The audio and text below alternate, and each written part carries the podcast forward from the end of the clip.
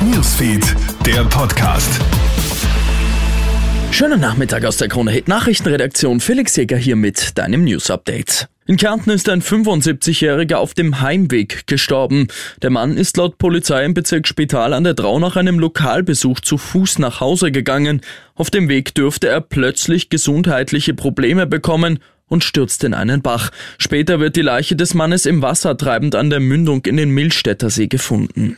Impfstoffhersteller BioNTech muss sich morgen im deutschen Hamburg dem ersten Zivilprozess wegen eines angeblichen Impfschadens nach einer Corona-Impfung stellen.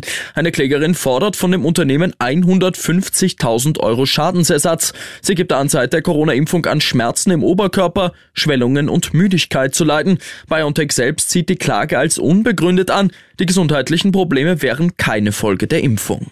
Acht Teenager sind in England jetzt wegen Mordverdachts festgenommen worden. Laut der Polizei hat man die sechs Burschen und zwei Mädchen im Alter von 15 bis 17 Jahren in einem Bus gefasst. Zuvor waren in der Stadt Bath ein 16-Jähriger und eine 35-Jährige niedergestochen worden.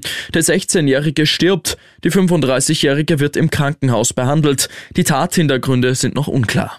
Belgien muss im kommenden EM-Qualifikationsspiel gegen Österreich auf Superstar Kevin De Bruyne verzichten. Der 31-Jährige ist gestern beim Champions League-Finale verletzt ausgewechselt worden und wird fix für beide Partien der Belgier gegen Österreich und Estland fehlen. Wie lange De Bruyne ausfallen wird, ist aber noch unklar. Ich wünsche dir noch einen schönen Sonntag.